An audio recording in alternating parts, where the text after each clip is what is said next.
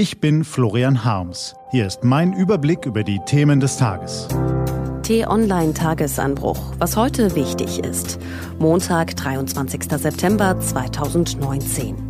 Das Versagen der Bundesregierung beim wichtigsten Zukunftsthema. Gelesen von Fini Anton. Was war? Politik soll gestalten. Sie soll Lösungen finden, wo sich Probleme stauen. Sie soll das Wohl der gesamten Bevölkerung im Blick haben und Konflikte ausgleichen. Und sie soll neue Wege einschlagen, wenn die alten nicht mehr ans Ziel führen. Soweit die Theorie. Die Praxis im Herbst 2019 klingt so. Politik ist das, das was möglich ist und äh, die Möglichkeiten, die haben wir ausgelotet. Politik ist das, was möglich ist, meinte Angela Merkel auf der Pressekonferenz am Freitag, als sie das Klimapaket ihrer Koalition vorstellte. Ein Satz so klein wie aus dem Puppenhaus. Ein Satz ohne jegliche Ambition, ohne Elan, ohne Kraft. Ein Satz, der zum politischen Alltagsgeschäft passt, zum Klein-Klein, mit dem sich Regierende Tag ein, Tag aus beschäftigen müssen. Aber kein Satz, der für eine historische Herausforderung taugt. Die Kanzlerin und ihre Minister sind nicht bereit, den Kampf gegen die Klimakrise ernsthaft aufzunehmen. Das ist die Botschaft der vergangenen 72 Stunden.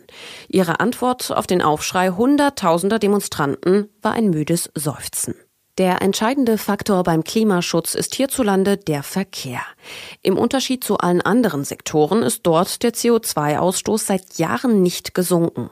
Das muss er aber, damit Deutschland seine Grenzwerte einhält, zu denen es sich verpflichtet hat.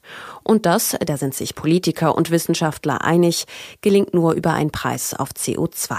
Allerdings muss dieser so hoch sein, dass er tatsächlich wirkt, dass er Autofahrer, Flugpassagiere, Lkw-Spediteure und andere Unternehmen zum Umstieg auf weniger schmutzige Verkehrsmittel veranlasst. In der Schweiz, in Schweden und in anderen Ländern hat man das verstanden. Dort liegt der CO2-Preis pro Tonne bei 80 bis 115 Euro.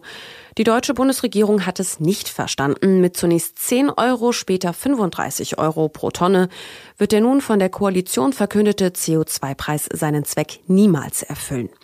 Wissenschaftler sind bestürzt.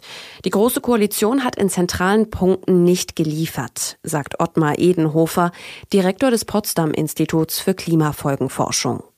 Lustlos, visionslos, existenzbedrohend für unsere Kinder, nennt Volker Quaschning, Professor für regenerative Energiesysteme an der HTW Berlin, den Beschluss. Den wollen die Grünen im Bundesrat blockieren. Kurz, die Klimapolitik der Bundesregierung ist eine Kapitulationserklärung. Die Große Koalition war von Anfang an umstritten. Sie zerbrach fast während des unseligen Asylstreits, kam auch danach nie recht in die Spur. Nun hat sie beim wichtigsten Zukunftsthema versagt. Vor den Augen der ganzen Republik lieferten die kleinmütigen Großkoalitionäre am Freitag ein Bild des politischen Elends. Angesichts der größten Herausforderungen, der sich die Menschheit gegenwärtig gegenüber sieht, kneifen sie vor der Verantwortung.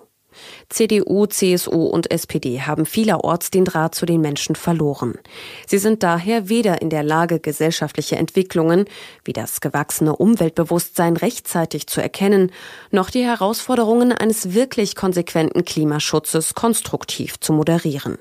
Sie fürchten sich vor der AfD, vor dem Zorn der Pendler auf dem Land, die seit Jahren unter der verkorksten Verkehrspolitik leiden, vor dem Entflammen einer deutschen Geldwestenbewegung.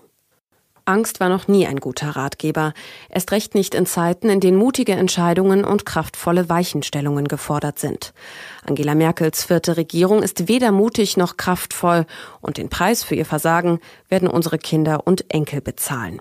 Wenn sie in 15, 20, 30 Jahren zurückschauen, wird der 20. September 2019 nur ein Datum unter vielen sein, an dem die Generation ihrer Eltern und Großeltern sich weigerte, Verantwortung zu übernehmen. Angela Merkels Politik wird in dieser Betrachtung nur noch eine Fußnote sein. Das ist die Lehre der vergangenen 72 Stunden. Was steht an? Auf t-online.de geht es heute auch um diese Themen. Nach der Präsentation des Klimapäckchens für Deutschland startet in New York der Klimagipfel der Vereinten Nationen. Dabei sollen ebenfalls konkrete Pläne zur Reduzierung von CO2 vorgestellt werden.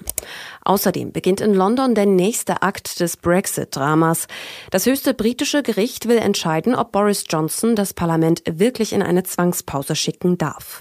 Und in Vittoriosa auf Malta treffen sich heute Vertreter der EU-Staaten, um die Verteilung von Migranten zu regeln, die aus Seenot gerettet werden. Deutschland wird künftig ein Viertel der Menschen aufnehmen. Nun sollen die anderen Länder nachziehen. Das war der T-Online-Tagesanbruch vom 23. September 2019. Produziert vom Online-Radio- und Podcast-Anbieter Detektor FM. Den Tagesanbruch zum Hören gibt's auch in der Podcast-App Ihrer Wahl zum Abonnieren. Das war der T-Online-Tagesanbruch für heute. Ich wünsche Ihnen einen guten Montag. Ihr Florian Harms.